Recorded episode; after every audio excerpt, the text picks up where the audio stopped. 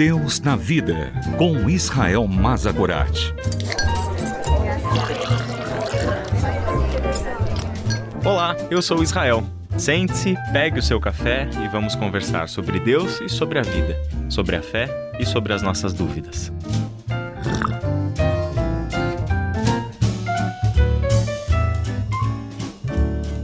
Olá, meu irmão e minha irmã, que bom que nós estamos juntos para mais um episódio do Deus na Vida, em que vamos conversar sobre um texto particularmente muito bonito de se ler, que está lá em Marcos capítulo 6, do versículo 30 até o versículo 44. Eu fortemente recomendo que você faça essa leitura e você reflita nesse texto com base nesta conversa breve que nós teremos agora.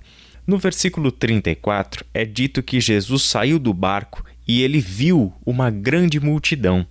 Essa multidão é o povo, o povo de Israel. Esta multidão estava faminta e Jesus se compadece dessa multidão. Ele olha para essa multidão e vê que eles eram como que ovelhas, mas ovelhas que não tinham pastor. Por esta razão, Jesus se põe a ensinar estas pessoas. E logo na sequência, é, é mostrado que essa fome deste povo não era apenas uma fome espiritual, como ovelhas sem direção, vidas sem sentido. São pessoas que já não sabem mais para onde ir e como construir suas vidas. Por isso precisava do alimento para o coração, o alimento para a mente, o ensino de Jesus. Só que logo na sequência, com o final do dia, Jesus percebe que eles também estavam fisicamente famintos. Eles estavam com fome do alimento para o corpo.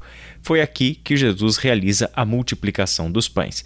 De um grande milagre que Jesus realiza, alimenta aquela multidão e é dito que Jesus cuidou daquelas pessoas.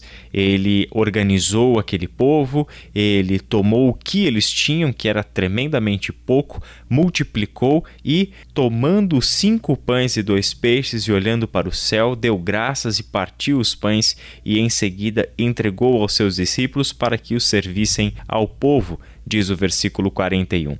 Com estas palavras, o evangelista Marcos nos mostra a maneira com que Jesus alimentou as ovelhas perdidas da casa de Israel.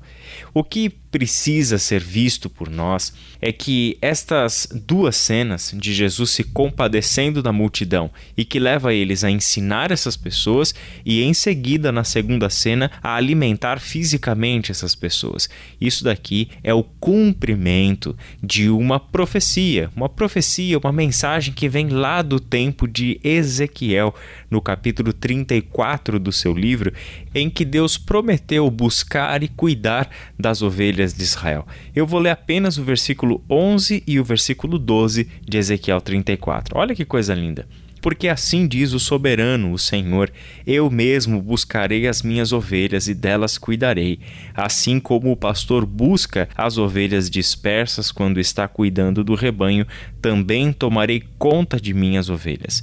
Eu as resgatarei de todos os lugares para onde foram dispersas num dia de nuvens e de trevas. Como é bom, meu irmão e minha irmã, sabemos que estamos sob os cuidados do bom pastor. Deus é aquele que em Jesus vinha a este mundo reunir as suas ovelhas dispersas, fazer com que o seu rebanho fosse alargado, ovelhas de outras tribos, de outras línguas e de outras nações fossem agregadas ao seu rebanho particular rebanho que ele cuida, rebanho que ele dá direção e ensina, rebanho que ele próprio alimenta, provê.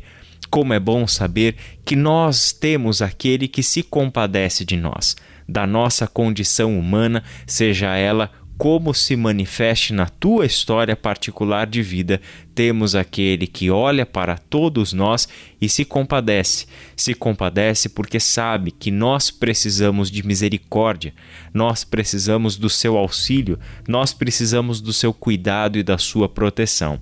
Como é bom saber que estamos vivendo sob os cuidados do bom pastor, o Deus que não nos deixa famintos, nem espiritualmente, nem em sentido de vida e muito menos nos desampara fisicamente. As nossas necessidades, todas elas, são conhecidas pelo bom pastor e é ele quem tem cuidado de nós Que Deus te abençoe e até a nossa próxima conversa.